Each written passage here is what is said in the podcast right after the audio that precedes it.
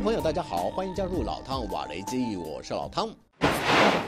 英国四五型驱逐舰“钻石号”在红海发射海蝮蛇防空飞弹，击落一架胡塞武装的攻击型无人机。英国国防部在社交媒体发文表示，“钻石号”驱逐舰在这一次行动中并未受损，全舰官兵平安无恙。同时谴责胡塞武装试图袭击英国军舰的举动完全无法令人接受，并且重申英国有责任维护红海水域的航行自由与安全。资料显示，四五型驱逐舰是英国海军最新一代的舰艇，排水量七千三百五十吨，具有优异的防空、反舰及反潜能力。原本皇家海军预计建造十二艘。不过，由于动力系统以及资金缺口等各项原因，最后只生产了六艘加入海军行列。这次在红海执勤的“钻石号”，两年前曾经因为燃气涡轮发动机出现严重缺陷，不得不暂停前往苏伊士运河的巡航任务，返回地中海的北约码头维修。外电报道指出，英国一向会在中东海域部署一定实力的海军舰队，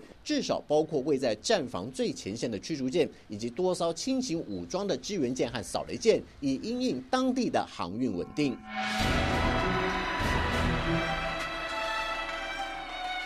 就在“钻石号”驱逐舰差点遭到胡塞武装袭击的前两天，悬挂马绍尔国旗的英国邮轮“马林路安达号”则是在劫难逃，被一枚反舰飞弹击中右舷的一个货舱，引发大火，情况一度危急。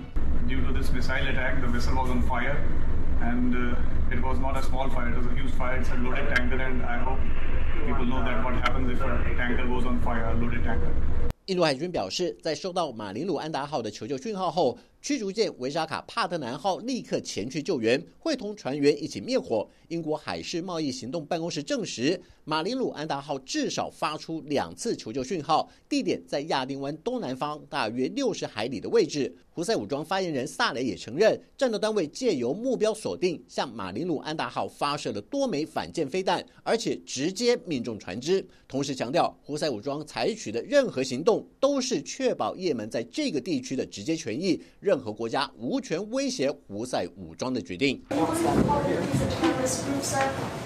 think they are. We are going to use the most effective means at our disposal to cut off the Houthis' financial resources where they are used to fund these attacks. We are working closely with the United States on this and plan to announce new sanction measures in the coming days.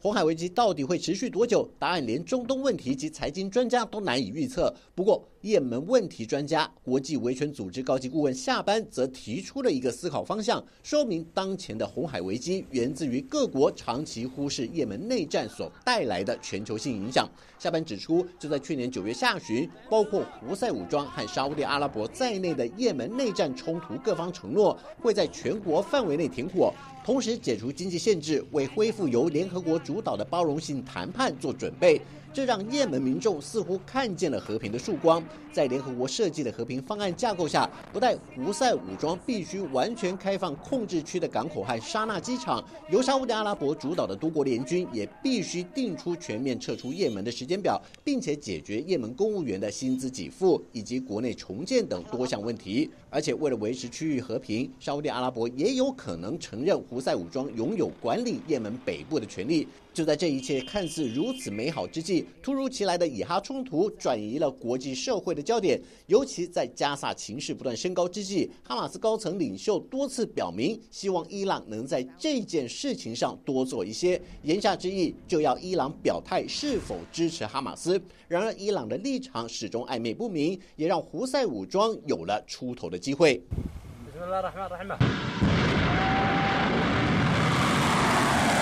就在胡塞武装发射飞弹及无人机攻击以色列，成为第三个声援巴勒斯坦的伊斯兰组织之后，原本国际社会并没有太过关注这些团体，甚至认为胡塞武装是来蹭热度的，却没想到胡塞武装竟然是来真的，从此揭开红海航运危机的序幕，持续至今已经超过三个月，而且几乎没有平息的迹象。物流分析师雅克佩拉就说，胡塞武装在红海造成的航运之乱，不但威胁各国船只的航行安全。更严重影响到全球的货运成本。以中国大陆到地中海的航线为例，目前为止已经暴增了三倍以上，这是他所见过海运及物流成本上涨最凶猛的一次危机。很多制造商甚至开始寻求用空运替代海运的方案，以减轻自身的负担。